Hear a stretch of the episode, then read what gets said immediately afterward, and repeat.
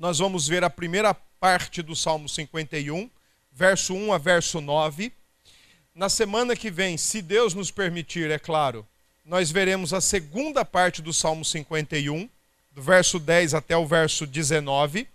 E aí, consequentemente, nós vamos passar pelo Salmo 38 e pelo Salmo 32. É uma ordem. Embora nas nossas Bíblias eles não estejam nesta ordem. Os números mostram, né? 51, 38, 32. Eles estão numa ordem inversa na nossa Bíblia. Nós vamos fazer a ordem contrária, buscando situar pelo contexto, pelas situações de cada um desses salmos.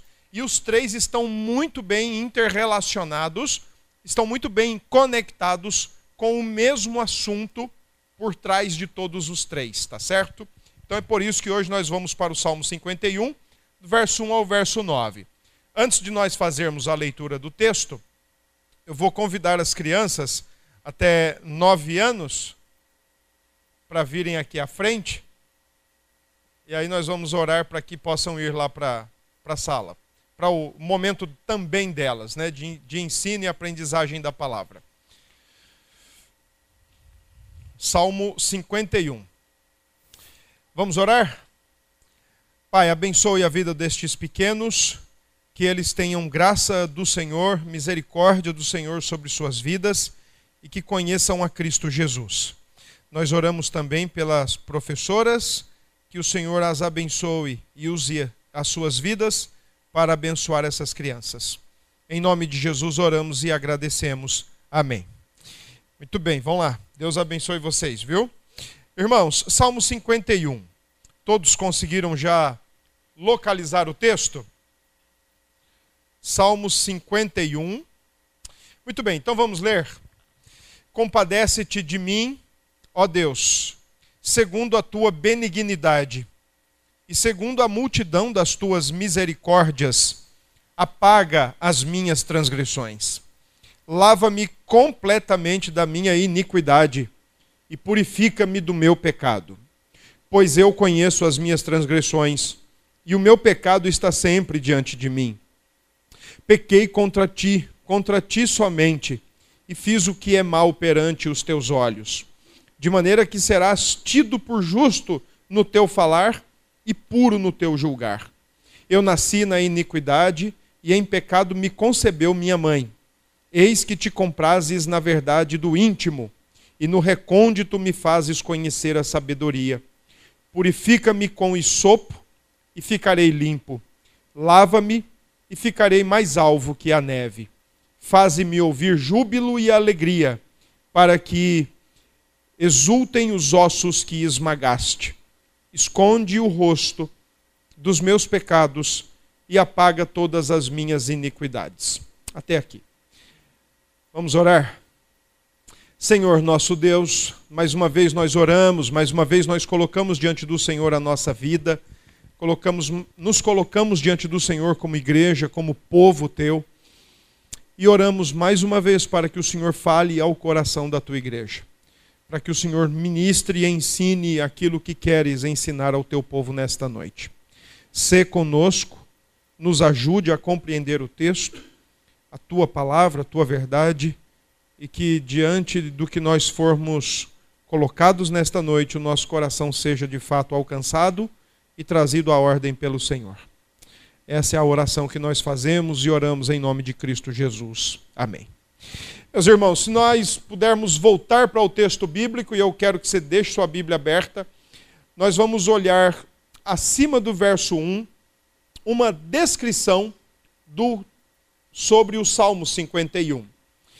E esta descrição diz que ele é um salmo de Davi, ele é o autor deste salmo, ele o endereça ao mestre de canto e depois de informar a quem ele é endereçado, quem é o seu autor, então o salmo traz uma pequena e importante informação do porquê deste salmo, a ocasião que ensejou este salmo e diz o seguinte: quando o profeta Natã veio ter com ele, ele, no caso Davi, depois de haver ele possuído Batseba. O contexto do Salmo 51 se encontra nos capítulos 11 e 12 do segundo livro do profeta Samuel. Então eu gostaria que você fosse até lá agora, abrisse a sua Bíblia naqueles textos, segundo Samuel 11, verso 1. Davi já era um homem experimentado, um rei com uma monarquia estabelecida, o povo de Deus estabelecido, praticamente os seus inimigos todos já tinham sido todos vencidos. Ele agora iria lidar com o seu pecado e as consequências do seu pecado dentro da sua própria casa, e todos esses são de fato consequências do seu pecado mas nós estamos diante de um texto que agora Davi já é um homem experimentado, já é um rei bem-sucedido, a nação já está estabelecida e ele peca contra o Senhor. Ele cai diante de Deus por causa do seu coração. Capítulo 11 de 2 Samuel, verso 1 diz o seguinte: Decorrido um ano, no tempo em que os reis costumam sair para a guerra, enviou Davi a Joabe e seus servos com ele e a todo Israel que destruíram os filhos de Amon e sitiaram Rabá. Porém Davi ficou em Jerusalém. Davi não foi para a guerra. Davi não foi para o combate, ele ficou em Jerusalém. Ficou em seu palácio, em sua casa. Verso 2: Uma tarde levantou-se Davi do seu leito e andava passeando no terraço da casa real. Daí viu uma mulher que estava tomando banho. Era ela muito formosa. Davi mandou perguntar quem era. Disseram-lhe: É Batseba, filha de Eliã e mulher de Urias, o heteu. Então enviou Davi mensageiros que a trouxessem. Ela veio e ele se deitou com ela tendo-se ela purificado da sua imundícia, voltou para a sua casa. E a mulher concebeu e mandou dizer a Davi: Estou grávida. Aqui nós estamos eh, sendo colocados a, a par, né? estamos nos familiarizando com o contexto do Salmo 51. Então, o grande rei Davi, aquele que o livro de Atos dos Apóstolos o descreve como um homem segundo o coração de Deus, numa bela tarde, ele passeando pelo terraço da sua casa, ele olha na direção errada, ele está no lugar errado, na hora errada e na direção errada. Ele olha. Mas eu fico imaginando, se ele não tivesse passeando naquela tarde, naquele lugar, se ele não tivesse olhado naquela direção, se ele não tivesse visto quem ele viu, teria ele não pecado de alguma outra forma? Nós vivemos uma época onde as pessoas gostam muito de justificar o seu próprio pecado. Pequei porque me fizeram fazer isso. Pequei porque me falou algo e eu retruquei. Nós vivemos numa época em que nós não temos a mínima vergonha e a mínima dificuldade em justificar o nosso erro. Ou, na pior das ideias, tentar explicar o nosso erro. Eu conheci e convivi por um tempo com um pastor muito querido, muito bom pregador, por sinal. E ele dizia: tem duas palavrinhas que o homem dificilmente gosta de dizer e fugirá delas o quanto puder. Eu errei. Nós estamos o tempo todo atribuindo os nossos erros e os nossos pecados a alguém. O tempo todo. Isso remete-nos ao Éden, quando o primeiro casal caiu e o Senhor veio conversar com eles e eles rapidamente se esconderam então logo foi dito: ah, foi a mulher que o Senhor me deu. Eu não pedi mulher. O Senhor me deu uma mulher e olha só o que ela me fez fazer. A grande questão é que nós vamos ver daqui a pouco no Salmo 51 que Davi, diante do grande Deus, ele não tenta explicar e nem justificar o seu pecado. Bem diferente do que os primeiros pais fizeram, Adão e Eva, e bem diferente do que eu e você fazemos ao longo da nossa vida. Parece que se as pessoas que nos fazem tropeçar não existissem, nós nunca tropeçaríamos. Parece que se o governo que nós temos não existisse, nunca tropeçaríamos. Parece que se na rua de João Pessoa ou nas ruas de João Pessoa não tivessem os motoristas que tem, os carros que tem, nós nunca tropeçaríamos atrás do volante. Parece que o nosso problema, na verdade, não é nosso, é o outro. Vamos voltar para a leitura. 2 Samuel 11, verso 6. Depois que Davi soube que o seu adultério tinha rendido um filho a Batseba e a ele, e agora ela estava grávida. Davi então arquiteta um plano para esconder que ele é o responsável pela criança. E aí um pecado vai puxando o outro, né?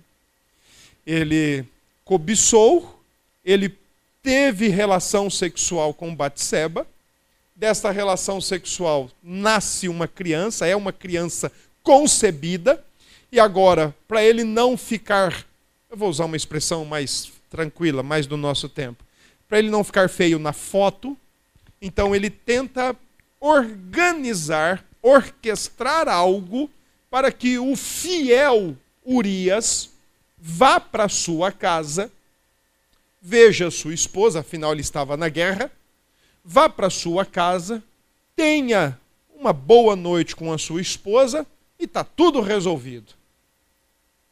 É o que o texto vai nos dizer agora. Veja lá. Então enviou Davi mensageiros a Joabe dizendo: "Manda-me Urias o heteu". Joabe enviou Urias a Davi. Vindo, pois, Urias a Davi, perguntou este como passava Joabe, como se achava o povo e como ia a guerra deu aquela famosa tapeada. E aí, como é que está lá, o campo de batalha? Se, e se Urias fosse fã do,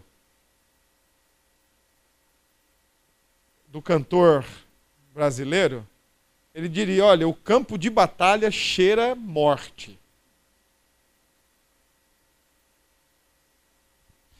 Verso 8.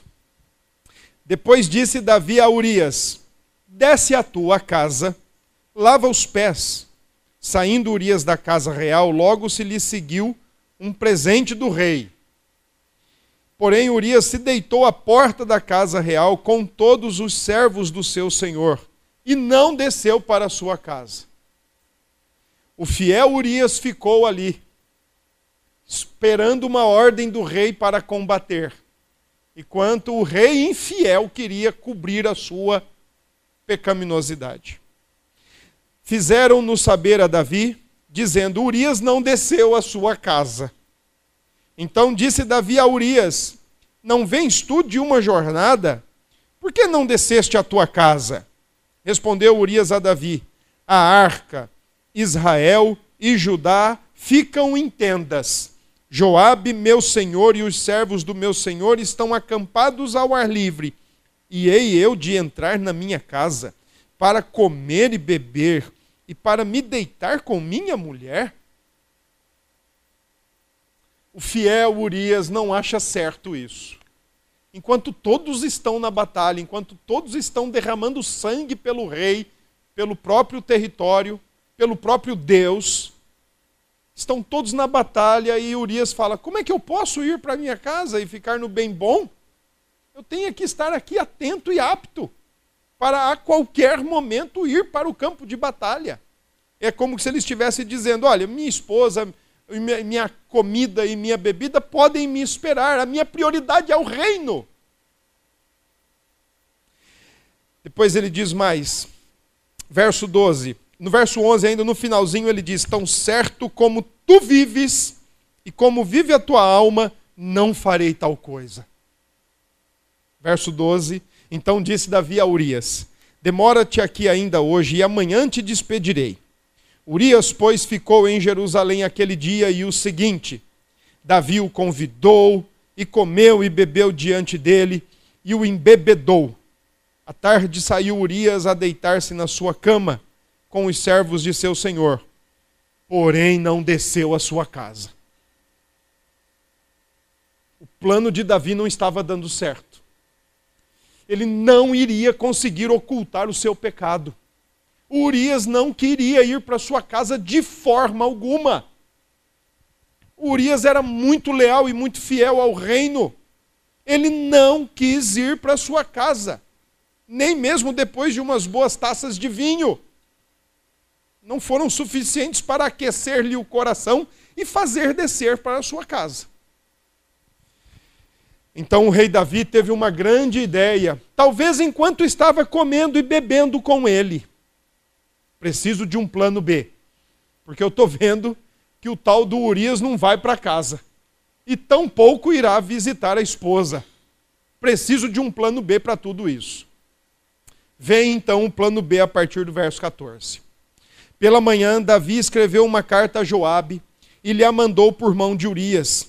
Escreveu na carta dizendo: Ponde Urias na frente da maior força de peleja, deixai-o sozinho, para que seja ferido e morra. Esse, esse homem é descrito como um homem segundo o coração de Deus em Atos 13, em Atos capítulo 13. Segundo o coração de Deus. E olha o que mais diz o texto, vamos ler. Escreveu, é, verso 16: Tendo, pois, Joabe sitiado a cidade, pôs a Urias no lugar onde sabia que estavam homens valentes. Saindo os homens da cidade pelejando com Joabe, caíram alguns do povo, dos servos de Davi, e morreu também Urias, o heteu. Então, Joabe enviou notícias, fez saber a Davi tudo o que se dera na batalha. Deu ordem ao mensageiro dizendo: se ao terminares de contar ao rei os acontecimentos desta peleja, suceder que ele se encolerize, se ele fique muito irado, e te diga: Por que vos chegastes assim perto da cidade a pelejar? Não sabíeis vós que haviam de atirar do muro? Quem feriu Abimeleque, filho de Jerubezete? Não lançou uma mulher sobre ele no do muro um pedaço de mó corredora de que morreu em Tebes? Por que vos chegastes ao muro? Então dirás: também morreu teu servo Urias, o Eteu. Então, o que está acontecendo, né? Depois de fazer conforme o Senhor, o rei tinha pedido, decretado, coloque Urias logo na frente, veja-o na batalha, veja o pedaço mais, mais caloroso, mais quente, mais perigoso, coloca Urias na frente e deixa ele sozinho, para que ele morra. Assim o Joabe recebeu a ordem, assim Joabe cumpriu e fez. Colocou Urias no ponto mais difícil da batalha para enfrentar homens valentes. E Joabe, depois da morte de Urias, manda comunicação para o rei, segundo o coração de Deus, e diz para ele que Urias estava morto. E aí, é interessante que Joabe parece que está meio arquitetado com Davi, e diz o seguinte: ó, se ele falar essas coisas, Fique tranquilo, é a maneira como ele vai reagir. É só para tapear. Tá? É só para tapear. Ele vai dizer: por que, que vocês não fizeram assim, assim, assado? Eu não disse que não era para chegar tão perto. Eu não disse que era para atirar de longe. É tudo migué. Ele vai dizer: isso, não se preocupe, porque o que interessa ao rei é se Urias morreu ou não morreu. Fiquem tranquilos, não se preocupe. Porque o mensageiro levar uma notícia dessa nem sempre era uma coisa boa. É só vocês lembrarem quando o mensageiro levou a notícia da morte de Saul no campo de batalha e o próprio Davi matou o mensageiro da morte de Saul, porque ele tinha dito que matou Saul. Então o mensageiro, sabendo do histórico de Davi, falou: "Eu vou levar a mensagem, é melhor eu não levar a mensagem". Não pode ir, porque o que ele vai falar é tudo migué, é tudo tudo H. O que precisa mesmo é dizer que Urias foi morto. E aí vem a sequência da história. Verso 22. Partiu o mensageiro, chegando, fez saber a Davi tudo o que Joabe lhe havia mandado dizer. Disse o mensageiro a Davi: Na verdade, aqueles homens foram mais poderosos do que nós e saíram contra nós ao campo. Porém, nós fomos contra eles até a entrada da porta. Então, os flecheiros do alto muro atiraram contra os teus servos e morreram alguns dos servos do rei. E também morreu, no teu, morreu o teu servo Urias, o Eteu. Disse Davi ao mensageiro: Assim dirás a Joabe: Não pareça isto mal aos teus olhos, pois a espada devora tanto este como aquele. Intensifica a tua peleja contra a cidade, derrota-a e tu anima a Joabe. O rei disse assim: Ah, morreu muita gente? Morreu. Quem mais morreu? Urias. Esquenta não, isso acontece, isso é coisa de guerra. Ou diria mais ou menos assim: só morre quem está vivo. E se está na guerra, é matar ou morrer. Não esquenta, está tudo tudo certo. Deixa lá. Final, verso 26. Ouvindo, pois, a mulher de Urias que seu marido era morto, ela o pranteou, chorou. Enlutou, entrou em luto. Verso 27. Passado o luto, Davi mandou buscá-la e trouxe para o palácio. Tornou-se ela sua mulher, lhe deu à luz um filho. Porém, isto que Davi fizera foi mal aos olhos do Senhor. Davi ainda estava saindo aqui como o bom moço de toda a história. Vilão era Urias. Quem mandou ele ir para o campo de batalha logo na parte mais feroz da batalha? O bom moço é Davi, que mesmo depois de morto, ele vai agora pegar a viúva e vai tomar conta dela, porque ele é um bom rei. Ele é um excelente rei. Ele é um excelente homem. Então ele vai trazer a pobre ovelhinha, a esposa de Urias, a viúva de Urias, que foi morto, que foi morto na guerra, porque na guerra tudo pode acontecer, e ele ainda vai sair como bom moço ou bom herói de toda essa história. Poxa vida, como esse rei que nós temos, ele é um rei bondoso. Como esse rei que nós temos, ele é um rei caridoso. Pois veja bem o que ele fez. Ele foi lá, não deixou a mulher depender de bolsa alimento, bolsa pão, bolsa gás, bolsa não sei o quê. Ele pegou simplesmente, casou com ela, levou ela para o palácio e a fez rainha. Que rei que nós temos. Mas aí, a expressão chave de todo esse capítulo 11 é: o que Davi fizera foi mal aos olhos do Senhor. Tudo resolvido, agora Batseba, a barriga certamente está crescendo, estão pensando que é meu, está tudo resolvido. Urias já morreu, ela não vai ter que falar nada para ele, eu também não vou ter que falar nada para ele, o nosso pecado foi ocultado, o meu pecado foi bem coberto, e por sinal, diga-se de passagem, muito bem coberto, porque eu ainda saí com boa fama. Mas como aquilo não foi bom aos olhos do Senhor Deus, o Senhor então levanta um profeta e vai falar a Davi. E aí eu quero que você leia comigo o verso, o capítulo 12, pelo menos a primeira parte do capítulo.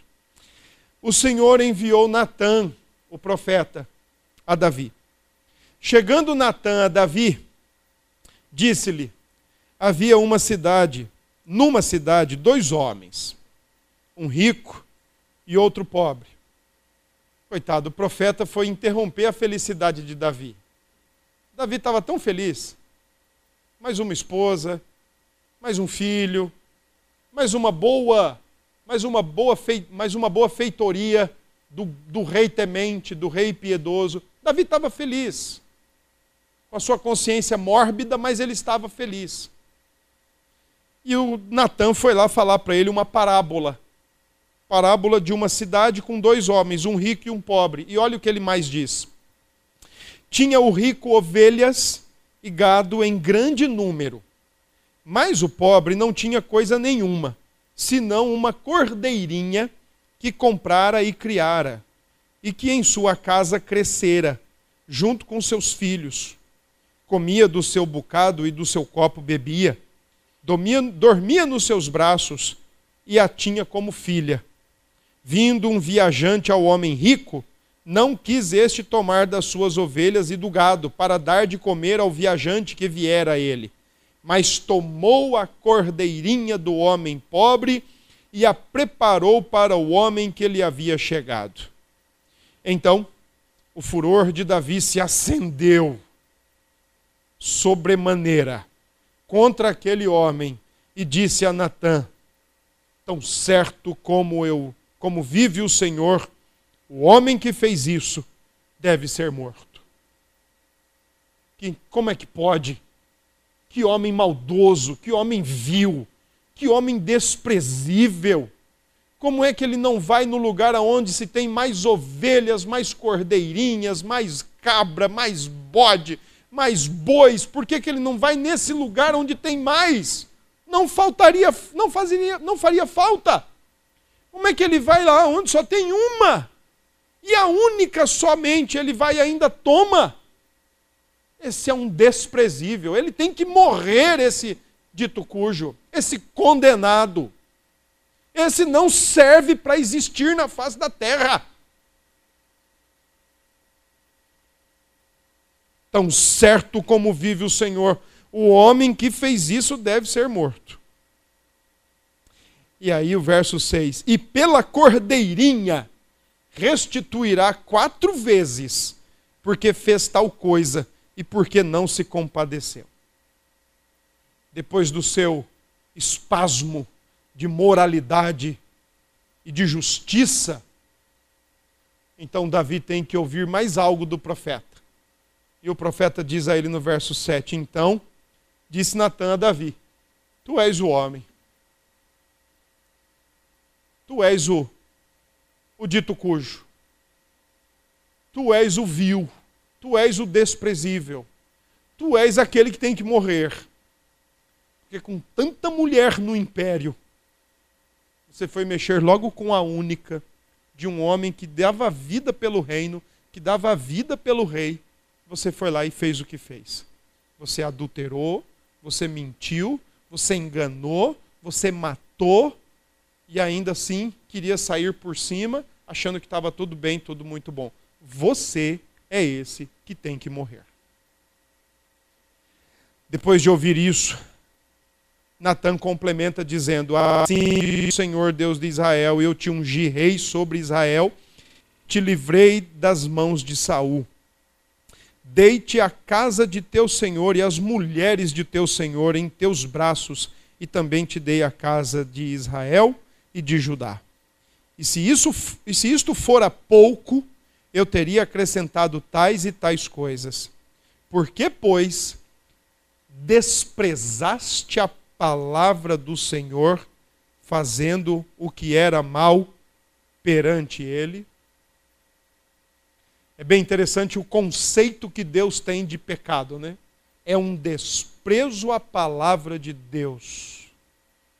E é bem interessante porque aqui no caso de Davi, não é apenas um desprezo à consciência ou à lei natural escrita no coração. No caso, é a própria palavra de Deus, positiva e soteriológica, cravada no coração de Davi, que ele está desprezando. Por isso, o profeta diz: Por que é que você desprezou a palavra de Deus? Porque todo pecado é isso. É desprezo à palavra de Deus. E o verso, e o verso continua: A Urias o Eteu feriste a espada, e a sua mulher tomaste por mulher, depois de o matar com a espada dos filhos de Amon. Agora, e aí vem a parte mais triste do pecado de Davi.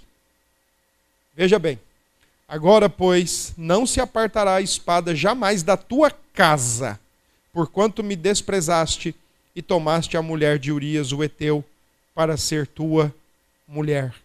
Assim diz o Senhor: eis que da tua própria casa, os próprios filhos de, de Davi, assim diz: eis que da tua própria casa suscitarei o mal sobre ti, e tomarei tuas mulheres à tua própria vista, e as darei ao teu próximo, o qual se deitará com elas em plena luz deste sol, porque tu o fizeste em oculto, mas eu farei isto perante todo o Israel e perante o sol.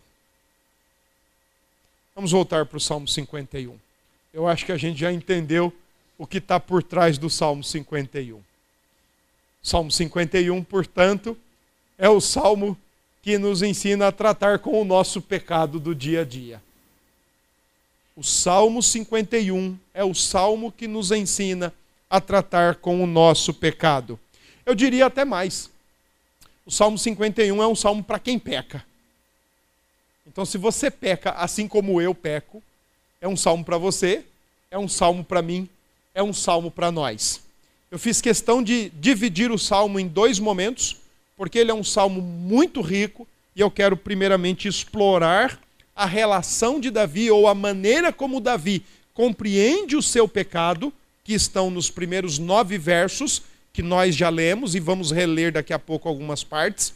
E na próxima, no próximo domingo, com a permissão do Senhor, então nós vamos do verso 10 ao verso 19 e aí nós vamos nos ater à solução para o pecado de Davi, consequentemente também a solução para o nosso pecado.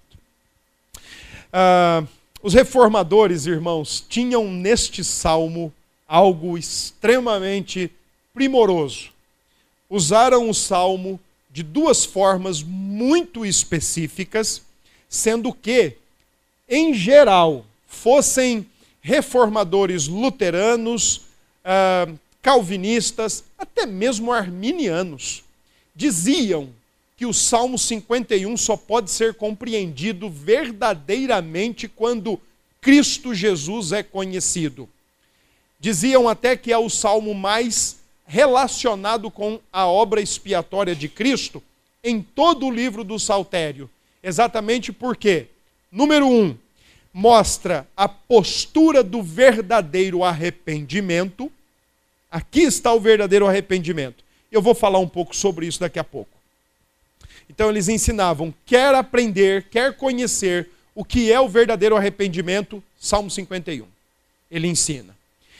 E segundo, o Salmo 51, eles usavam muito este salmo para explicar duas questões muito importantes dentro de toda a teologia e de todos os ensinamentos da fé cristã.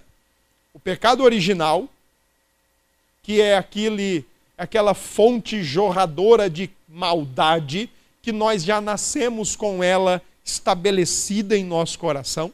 Pecado original, na teologia, não significa o primeiro pecado. Eu gosto de dizer isso para os meus alunos no seminário. É, quando eu pergunto para eles o que é pecado original, a maioria diz: ah, pecado original é o primeiro cometido por Adão. Certo, e os outros são fakes? São, do, são xing-ling? Não são tão originais assim? Sim, são tão reais quanto aquele primeiro. Porque pecado original na, na teologia não tem a ver com o primeiro pecado, e o que vem depois não é tão original, é meio, meio falsificado, né? Não, pelo contrário, é a fonte jorradora. Para entender isso, eu gosto sempre de usar o exemplo que Calvino dizia, que nós somos como uma serpente. Nós já nascemos com o veneno. Então, se você, por exemplo, encontra uma jararaquinha, filhotinha ainda, bem pequenininha, na rua ou em algum lugar, eu tenho minhas dúvidas se você vai, é, de maneira amigável, amistosa, vai brincar com ela e vai chegar na, na jararaca e botar a, o dedo na boquinha dela e falar: Ah, que bonitinha! Que, que lindinha! Eu, eu tenho minhas dúvidas que você faria isso. A não ser que não saiba identificar que é uma jararaca. Aí você pode até pensar que ela é inofensiva, você vai lá e te malia. Não é uma boa ideia. Porque ela não passa a ser venenosa. Ela já nasce venenosa. E, segundo os especialistas, é na sua ainda vida infantil, a sua vida bem novinha, ela é mais perigosa, porque ela não sabe dosar o quanto de veneno liberar, então ela libera doses cavalares. conforme ela vai ficando mais velha, ela vai aprendendo a dosar o seu veneno. Eu acho a natureza tão tão linda, como diz Eunice, mas eu acho ela também tão correlata com os seres humanos, né? Nós vamos aprendendo a dosar. Então, para explicar o que é pecado original, eu penso que essa é a melhor maneira. Somos como uma serpente, já nascemos com o veneno. Durante a reforma protestante, Lutero debateu muito isso com Erasmo, dizendo que nós já nascemos comprometidos, já nascemos escravos, já nascemos pecadores por causa dessa inclinação estabelecida no coração chamada pecado original.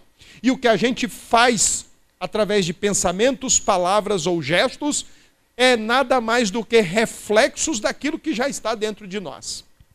Então eu preciso voltar ao que eu disse alguns minutos atrás. Quer dizer que se ninguém existisse na face da terra, nós não pecaríamos. Quer dizer que se nós não olhássemos para os lados, ou se nós não tivéssemos o chefe que temos, que nos faz pecar às vezes, não pecaríamos. Se nós não tivéssemos o tanto de carros e o trânsito que temos em João Pessoa, não pecaríamos. Porque a culpa é dos outros. A culpa é nossa o pecado é nosso. Então, os reformadores usaram muito este salmo para ensinar o pecado original e consequente necessidade do sangue de Cristo para resolver o seu próprio coração, o seu próprio pecado. Não há nada que possamos fazer para resolver o nosso próprio pecado. Isso é o mais frustrante e, ao mesmo tempo, o que dá mais glória a Deus. Porque o Deus Trino teve que vir resolver o nosso problema. Não resolveríamos o nosso jamais e não resolvemos enquanto não irmos a Cristo Jesus. Versos 1 a 2, Davi pede perdão. Versos 3 a 5, Davi confessa a seriedade do seu pecado. E versos 6 a 9, Davi aspira ou mostra o seu anseio por purificação. Nós não vamos do verso 10 em diante. Então vamos para o texto, olha só. Versos 1 a 2, a base da oração de Davi é tão legal, porque a base da oração de Davi é o próprio Deus. Davi não ousa chegar diante de Deus e dizer: Deus, eu sou o rei, o Senhor me colocou aqui, eu sou o guerreiro, eu estabeleci o reino, eu fiz o que tinha que fazer, ó, eu resolvi a parada aqui embaixo, então me perdoe. Eu sou bonzinho, foi um vacilo, foi sem querer, ou foi sem querer querendo eu realmente escorreguei, realmente eu tenho um problema, bem, bem do nosso tempo, né? Eu, senhor, eu tenho um problema, eu olho e eu fico doido. É um problema que eu tenho, Senhor. Então o senhor sabe que eu tenho um problema. Eu olho e se for formosa, aí, Senhor, o problema lateja. Então eu tenho esse problema. Então, não, não, Davi não fez absolutamente nada disso. Ele não arrogou o fato de ser rei, ele não reclamou o fato de já ter feito o que tinha feito, ele não alegou que ele tinha problemas. O que ele diz para o Senhor é: Senhor, compadece de mim segundo a tua benignidade e segundo a multidão das tuas misericórdias. A base da oração de Davi é o próprio Deus e nunca Davi. Ele não está dizendo assim, ó, eu sou o rei, o senhor tem que me perdoar. Eu sou o presbítero, eu tenho que ser perdoado. Eu sou o pastor, eu tenho que ser perdoado. Por tua bondade, por tua misericórdia. A base da oração é o caráter de Deus, os atributos de Deus, a fidelidade de Deus e a palavra de Deus, o pacto que Deus tem com o seu povo. Fora isso, não somos dignos do perdão de Deus em momento algum. Ah, eu sou filho de crente. Problema é teu, vai se converter. Não, mas eu fui criado no evangelho desde pequeno. Não se converteu ainda? Problemão. Não, mas eu estou na igreja todo domingo. Como é que você lida com seus pecados? Não, não é pecado, é problema. Epa, tem alguma coisa errada. Ah, tem alguma coisa errada. Davi diz no verso 2: Lava-me completamente da minha iniquidade e purifica-me do meu problema com os olhos. Não, é, é, Senhor, me purifica das repreensões sexuais que eu tive na minha infância, Senhor. Não, Senhor, faz o seguinte: olha, muda o meu comportamento.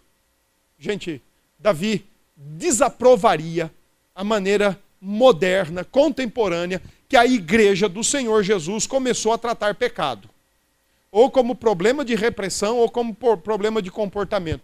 Davi desaprovaria. E eu vou mostrar para vocês o porquê que ele desaprovaria esse, esse trato. A base da oração é sempre o caráter de Deus, os atributos de Deus e a fidelidade de Deus. Senhor, olha, é por, por amor ao Senhor, é por tua benignidade, não porque eu mereça, ou porque eu seja bonzinho, ou sou bonzinho, é porque o Senhor é bom. Olha, não é porque eu sou misericordioso, mas é porque o Senhor é misericórdia. Apaga as minhas transgressões. Senhor, lava-me. Pedido de perdão.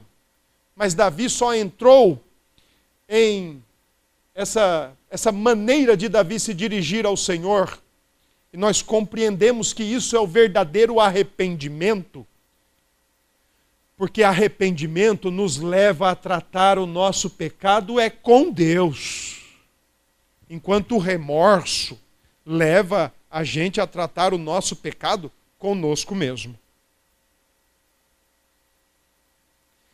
Paulo diz em Coríntios que o verdadeiro arrependimento, o arrependimento segundo Deus, produz vida. E o arrependimento, segundo o mundo, produz morte. E a maneira como nós temos para ver verdadeiramente se nós nos arrependemos ou se nós estamos vivendo um mero remorso é como nós tratamos com o nosso pecado. Se nós corremos para o pé da cruz, se nós corremos para o Senhor e dizemos: Senhor, por tua benignidade, por tua misericórdia, me perdoe.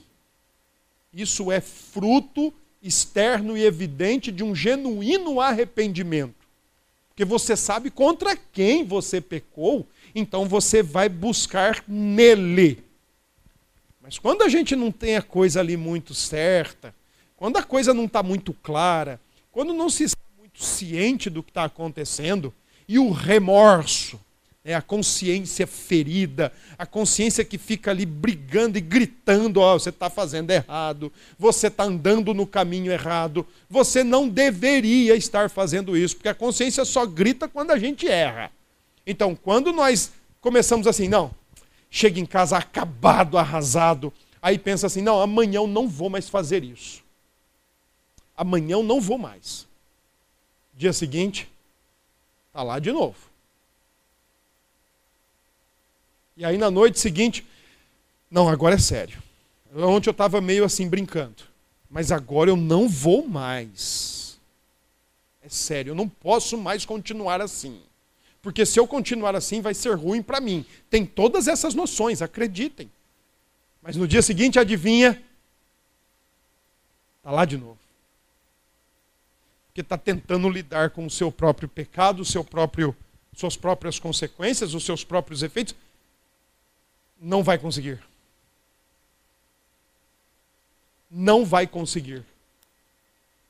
E esse tipo de arrependimento, para não, não fazer de conta que eu estou inventando, e vocês confiam em mim, eu sei disso, mas nós vamos abrir 2 Coríntios capítulo 7.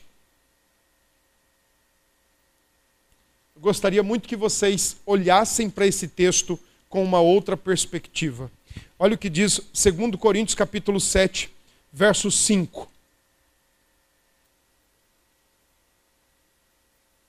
Ah, vamos para o verso 8, que é o mais direto que a gente precisa. Eu sei que os irmãos já sabem disso, pelo menos nós já comentamos isso aqui com os irmãos. Paulo escreveu para os Coríntios quatro cartas. Nós só temos duas cartas no Novo Testamento. Duas cartas se perderam, se extraviaram. Os correios da época tiveram muito problema para entregar. Então a gente não sabe aonde essas duas cartas outras foram parar. Mas Paulo escreveu quatro cartas para os coríntios. O que nós temos aqui é o seguinte, ó. a primeira carta que nós temos, na verdade, é uma segunda de Paulo. E a quarta, na verdade, é uma terceira de Paulo. Tá? Então, uh, veja o que Paulo diz no verso 8. Porquanto, ainda que vos tenha contristado com a carta, e irmãos, não é aquela que a gente tem como primeira carta de Coríntios.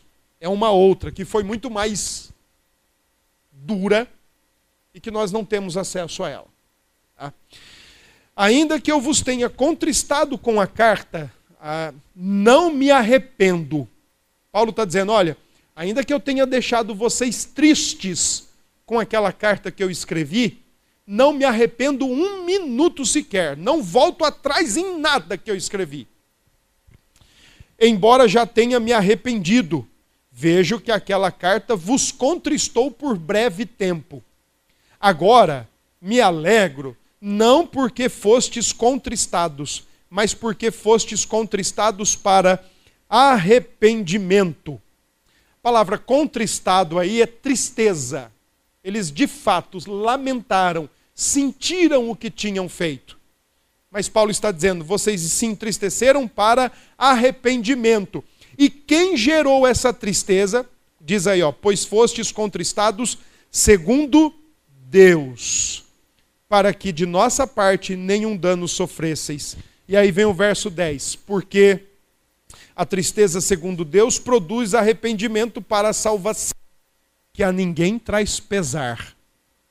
Quando a, em contato com a palavra de Deus, quando em confronto com a palavra de Deus e há o verdadeiro, o genuíno arrependimento, Paulo está dizendo: esse não fere a consciência, a pessoa não fica pesarosa, ela se entristece, é claro, porque ela viu as besteiras que ela fez na vida contra o Criador, contra o provedor, contra o legislador, mas é um arrependimento que traz vida, traz salvação e não traz morte. Verso 11: Porque quanto cuidado não produziu isto mesmo em vós, que segundo Deus fostes contristados. Nós vemos, voltemos lá para o Salmo, temos em Davi, então, no Salmo 51, a maneira como Davi lida com os seus pecados, é no plural mesmo, mostra o genuíno arrependimento quando contristado pela palavra do profeta Natã. Lembram da parábola? Davi tinha dois homens, um com muita coisa e outro com uma só.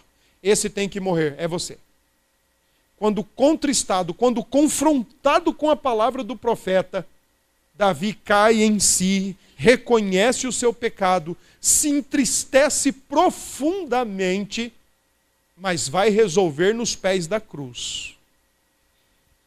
Genuíno arrependimento. Eu preciso abandonar o que está atrapalhando a minha relação com Deus. Remorso, a gente tenta resolver de outro jeito, mas nós estamos tão enamorados com o negócio que a gente não quer abandonar. Mesmo que ele esteja atrapalhando, a gente não quer abandonar. E a gente fica vivendo de auto-engano da seguinte maneira: como se fôssemos um livro. O remorso faz isso com a gente. Na capa da frente, está escrito assim: Eu sou bom. Aí dentro do livro está escrito assim: Eu não presto. Mas a capa da frente diz: Eu sou bom. Internamente está escrito: Eu não presto. E a capa de trás diz: Mas eu estou tentando. Remorso é a expressão do auto-engano nós estamos enamorados com o que quebra a lei de Deus, com o que fere a consciência. A gente está sempre prometendo para nós mesmos que vamos abandonar aquilo, que vamos deixar aquilo, que vamos largar aquilo. Mas é muito amado por nós. Como abandonar o que nós amamos? Genuíno arrependimento lida direto com Deus. O remorso tenta resolver de si, para si, por si. versos 3 a 5, Davi confessa a seriedade do seu pecado. E vocês que agora leram junto comigo Samuel 11 e 12, quando se deparam com a expressão que está no verso 4, dizendo: Pequei contra ti, contra ti somente, eu acho que qualquer um aqui poderia dizer: Epa, que é isso, Davi? Tá doido, é? Você pecou contra Urias. Porque você adulterou e você ainda colocou ele no campo de batalha para morrer. Seu pecado foi contra Urias. Você pecou contra Batseba. Você pecou contra o reino, você pecou contra a sua família. Talvez nós que agora temos a informação, e agora vocês estão entendendo o porquê que eu pedi para nós lermos Samuel 11 e 12, vocês têm a informação que Davi simplesmente não estava escondidinho e fez algo escondidinho, no secreto, no recôndito lá das suas intimidades, sozinho, onde só ele e Deus estavam e só Deus viu o pecado dele. Ele pecou contra um homem, ele pecou, pecou contra uma mulher, ele pecou contra um casamento, contra uma família, contra uma nação, contra a própria família. Mas agora ele diz: Eu pequei contra ti contra ti somente. Sabe por quê? Porque todo pecado ele pode ser endereçado a outra pessoa, mas primária e antes de tudo é contra Deus. o que eu não. Olha, quer ver umas incoerências cristãs? Vamos lá. Primeira incoerência cristã. Eu falo mal de todo mundo e acho que está tudo certo. Eu falo mal do meu presbítero, eu falo mal da família dele para vocês. Não, mas eu, é, é, é uma conversa que está só entre nós. Deus está vendo a nossa conversa. O meu pecado é contra Deus. Antes de ser contra eles, é contra Deus. Mas aí à noite, no domingo, eu estou aqui para pregar. Porque, na verdade, a minha comunhão com Deus está, ó. Meu problema está com eles. E não com Deus. Isso é uma incoerência. Isso é uma incoerência gigantesca. O Senhor Jesus disse que se você estiver indo a caminho do templo para cultuar, para adorar e se lembrar, e naquela época levava o bodinho, né, ou a cabritinha para sacrificar.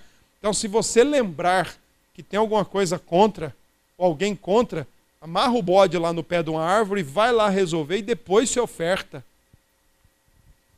Porque nós estamos entendendo, gente, há uma compreensão errônea no nosso tempo que o nosso pecado pode ser contra uma pessoa e ele não vai afetar nossa relação com Deus, gente. Isso é uma incoerência. É uma incoerência egoísta, é mais um pecado ainda do nosso coração. De achar que podemos fazer coisas com os outros, contra os outros, e achar que nós vamos chegar aqui de cara lavada e está tudo certo. Não, não, minha comunhão com Deus está intacta. Com, com, com aquela fulana ou com aquele fulano, eu não quero nem olhar na cara dele mais. Mas com Deus está tudo certo. Eu gostaria de saber aonde tem isso nas Escrituras Sagradas. Todo nosso pecado é contra Deus em primeiro lugar. Todo. Todo. Eu posso pecar contra minha esposa, eu posso pecar contra os meus filhos, mas antes de ser contra eles, é contra Deus, em primeiro lugar, que eu estou pecando. Só que nós, nós somos o povo da gambiarra, né? Como disse o, as últimas Olimpíadas que foram, foram realizadas no Brasil, foi literalmente foram as Olimpíadas da gambiarra. Como nós já somos o povo do jeitinho brasileiro e da gambiarra, deu bom. Somos o crente brasileiro e da gambiarra. Não, não, não. Com Deus está tudo em ordem. Eu não estou bem com aquele irmão ali. E lasca o irmão na palavra por trás e acaba com a raça do irmão e fala do irmão e não sei o quê. Não, mas com Deus está tudo certo. Isso é uma incoerência. O pecado de Davi foi contra Urias, foi contra Batseba, foi contra a família, foi contra o casamento, foi contra a vida, foi contra o rei. o reino, mas antes e prioritariamente foi contra Deus. Por isso ele diz: contra ti somente, contra ti somente eu pequei, fiz o que é mal perante os teus olhos. E Davi usa três expressões para falar da seriedade do seu pecado. Ele usa a palavra, no verso 3, transgressões, eu conheço as minhas transgressões. No verso 3, ele também diz, eu, eu, e o meu pecado está sempre diante de mim. E no verso 5 ele diz: é, Purifica-me, eu nasci na iniquidade. Então são três expressões que Davi usa para descrever o que ele fez contra a lei de Deus: transgressão, pecado, iniquidade. Deixa eu simplificar o que cada uma delas significa. E aqui eu confesso a minha dívida com o pregador Martin Lloyd Jones, que eu acho que é o cara que mais trabalhou melhor esses textos, esses termos. Então ele coloca no seu sermão uh, do Salmo 51, que é o clamor de um desviado, o título do salmo que ele dá, o clamor de um desviado. Dura é que nós estamos pensando que desviado, às vezes, é aquele que não está mais na igreja. Talvez nós estejamos na igreja e estejamos, estejamos mais desviados do que a gente imagina. É, dona Eunice. A palavra transgressões significa uma rebelião contra a pessoa investida de autoridade. A palavra pecado é errar o alvo. E a palavra iniquidade é algo torcido, distorcido ou perversão. Davi então estaria dizendo assim para o Senhor: Senhor, eu conheço que eu me rebelei contra ti e contra a tua palavra. Eu errei o alvo que o Senhor propôs para mim e eu coloquei para fora toda a perversão do meu coração. Coloquei para fora toda a perversão do meu coração.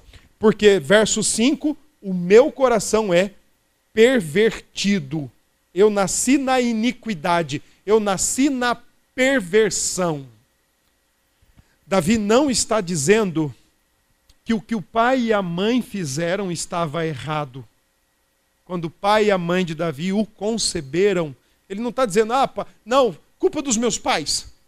Eles fizeram lá o que não devia ter sido feito, e aí eu nasci. Eu fui, eu fui mal planejado.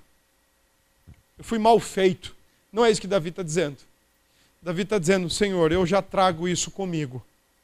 E a melhor explicação de tudo isso, essa conotação que Davi dá de nascer em pecado, quando ele finaliza o verso 4 dizendo: Senhor, o Senhor é verdadeiro em tudo, mentiroso sou eu.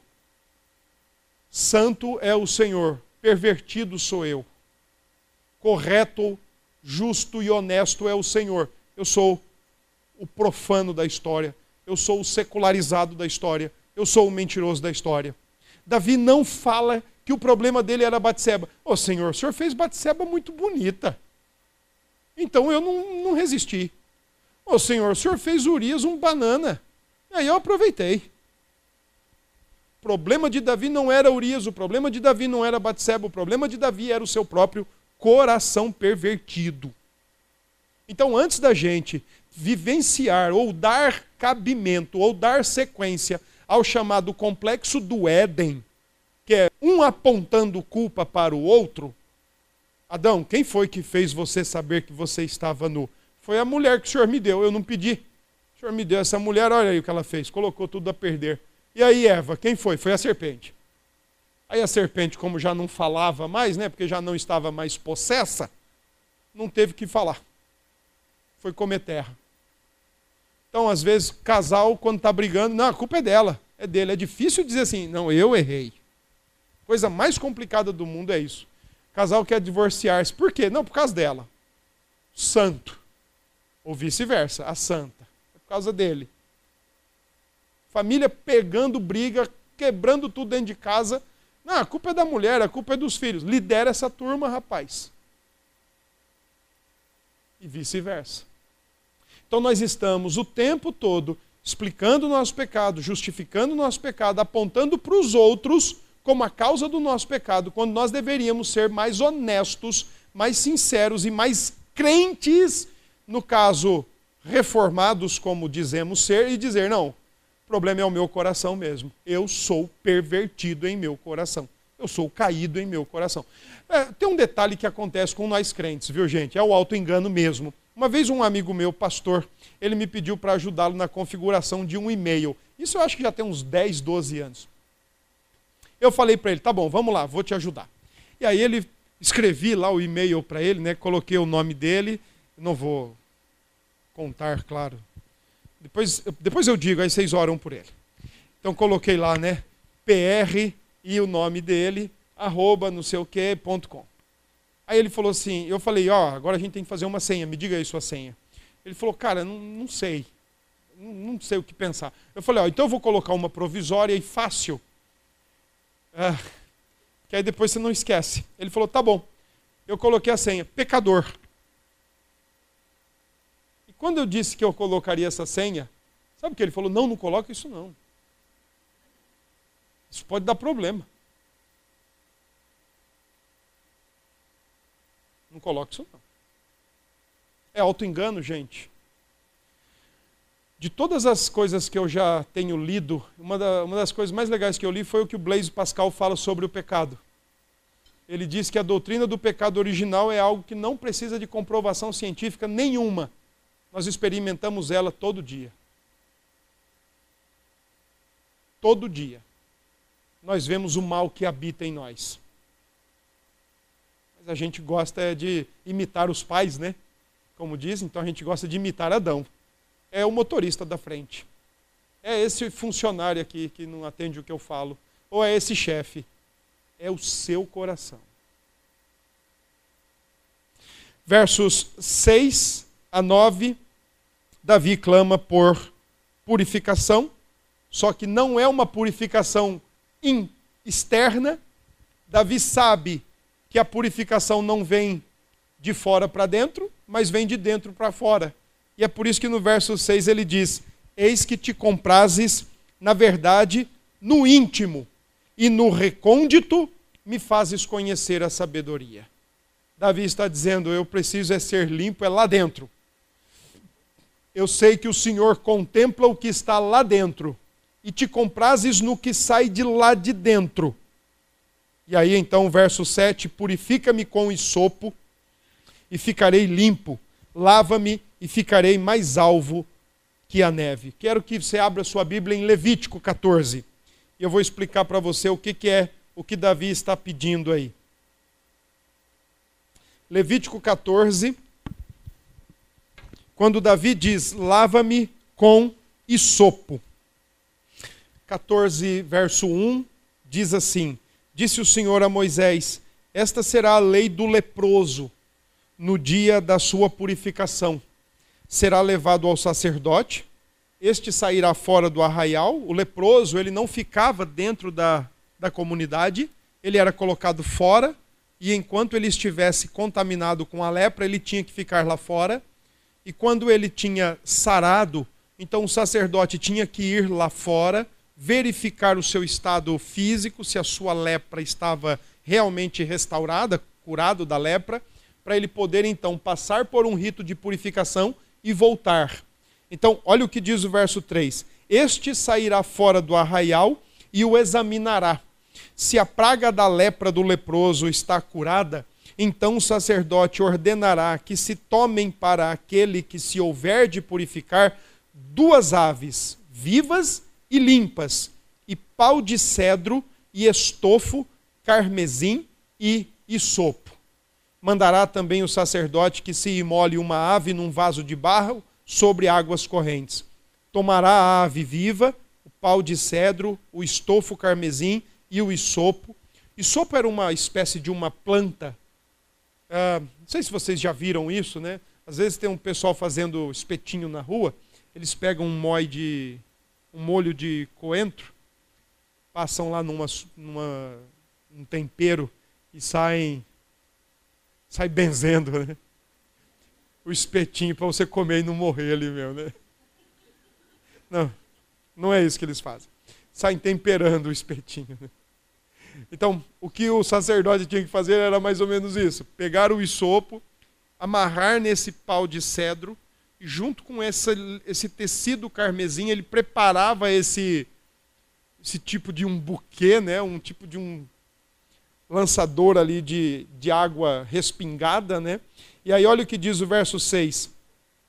Ah, Tomará a ave viva e o pau de cedro e o estofo carmesim e o isopo os molhará no sangue da ave que foi imolada sobre as águas correntes. E sobre aquele que há de purificar-se da lepra, aspergirá sete vezes. Então o declarará limpo e soltará a ave viva para o campo aberto. Quando Davi diz no Salmo 51, verso 7, purifica-me com isopo, Davi está dizendo assim: lava meu coração, lava minha consciência da lepra do pecado com sangue. Só que Davi não está pensando, obviamente, no sangue de duas aves, mas Davi já está olhando para um sangue que ainda haveria de vir. Davi diz que só Deus pode livrar o seu pecado, e no verso 9 ele coloca: apaga as minhas iniquidades. Não me trate segundo o que eu tenho feito. Embora lá no texto de Samuel 12, Deus disse que o pecado estaria na casa de Davi, seu filho Absalão tenta matá-lo por diversas vezes. O outro filho toma todas as suas esposas. E por fim, já velhinho, Davi teve de levantar do seu, da sua cama para defender o reino, porque um outro filho, Adonias, queria tomar o tempo, o reino de Israel na marra, à força. As consequências do pecado de Davi foram terríveis. O Senhor o perdoou, mas as consequências foram terríveis. E aqui eu gostaria de colocar algumas questões para nós. Primeiro, meus irmãos, cristãos, crentes em Cristo, em Cristo, lavados e remidos, acreditem no que a Escritura diz. O pecado é o nosso verdadeiro problema. Esse sim, é o nosso real problema. Se o nosso problema fosse qualquer outro, seria muito fácil a solução. Seria muito simples a solução. Mas o que realmente atrapalha, o que realmente incomoda, obstacula e objeta a nossa vida chama-se pecado. Esse é o nosso verdadeiro problema. Nós não podemos negociar isso. E nós não podemos acreditar diferente disso. Nós somos o povo de uma, da palavra e a palavra nos revela isso. Nosso verdadeiro problema é o pecado. Segundo, irmãos cristãos, nós precisamos cultivar o arrependimento em todo o tempo da nossa vida. Não o remorso, mas o arrependimento. E a gente só vai conseguir cultivar o arrependimento ao longo da vida quando nós entendermos e acreditarmos de fato a santidade de Deus e a coisa mais horripilante que é o nosso pecado. Porque quando nós sentirmos o peso do nosso pecado e o peso da santidade de Deus, nós não vamos viver em remorso, nós vamos viver em arrependimento sempre buscando o Senhor, sempre buscando a sua graça, sempre buscando o seu perdão, mas também sempre buscando forças para lutar e abandonar pecados que nós podemos estar tranquila e mansamente vivendo com eles e neles. Um dos nossos defeitos, às vezes, é achar que arrependimento acontece uma vez só na vida, quando a gente conhece a Cristo e se arrepende da maneira como vinha vivendo e agora não precisa mais. Pare, pra, pare para verificar, pare para fazer aí uma, uma boa escrutinação da tua vida e veja de fato seus pensamentos, suas palavras, seus sentimentos, suas atitudes. Se elas são agradáveis diante de Deus, mantenha.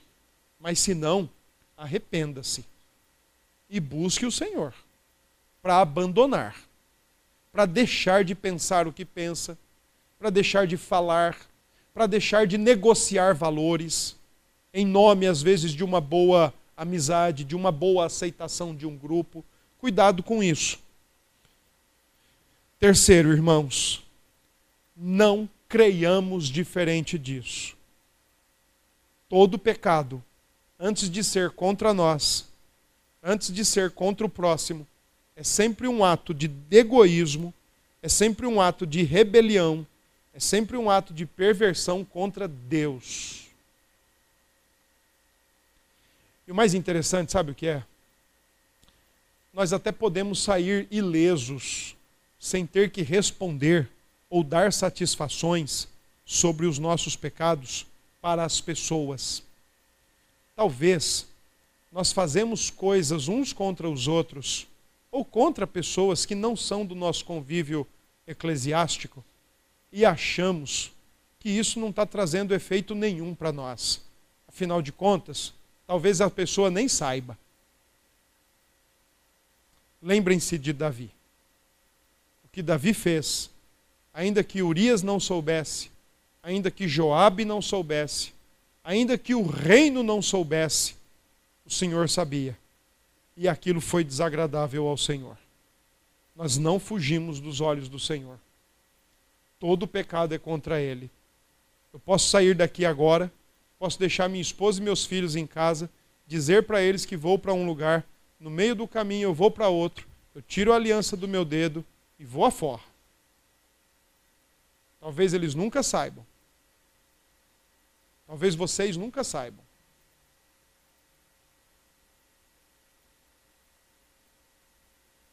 Todo pecado é contra Deus. O apóstolo João ensina isso na sua primeira carta. Se nós dissermos que não temos pecado, fazemos Deus mentiroso. Se nós dizermos que o nosso pecado não afeta a nossa relação com Deus, a palavra de Deus não está em nós. Todo pecado é fruto do egoísmo do nosso coração. E toda vez que a gente faz alguma coisa, irmãos, deixe de se idolatrar. Deixe de ficar pensando, nossa, o que vai ser da minha reputação? O que Davi fez? Tentou maquiar uma, um, um pecado, tentou esconder. A coisa foi piorando, foi saindo do controle, porque ele achou que Urias ia chegar e iria para casa.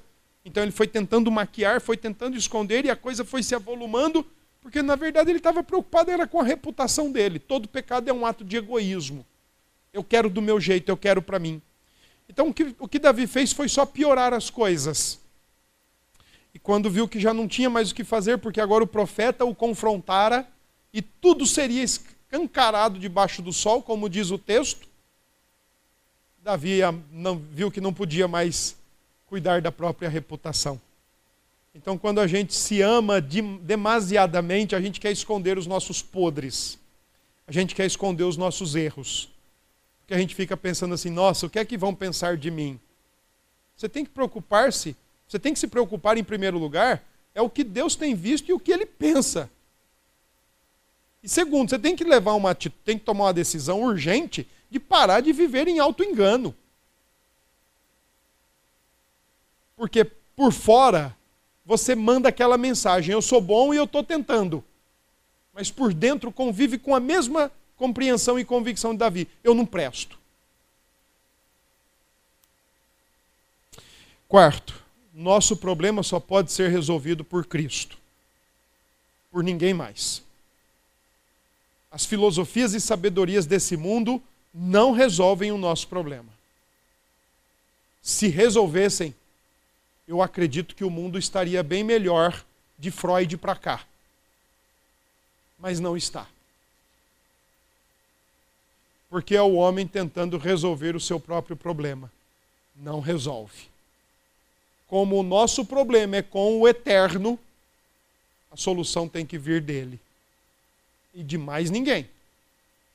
Então, enquanto às, vezes eu fico assim vendo Hoje, hoje eu estava falando com um casal que está passando uma, um momento dificultoso, um momento de dificuldade na relação. E eles falaram: ah, a gente até pensou em fazer uma terapia de casais. Eu falei: faça mesmo, mas faça com a Bíblia e faça com o Deus da Bíblia.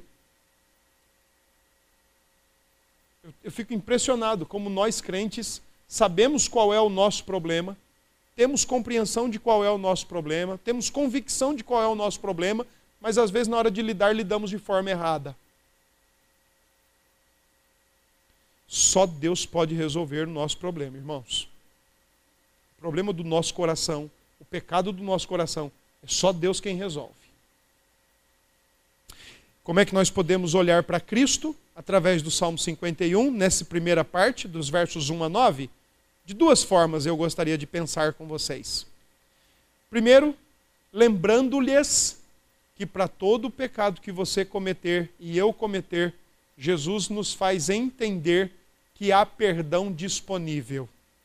Em Mateus 6, 12, ao ensinar a oração do Pai Nosso, ele diz que nós devemos orar entre tantas coisas, devemos dizer: perdoa as nossas dívidas, como temos perdoado os nossos devedores.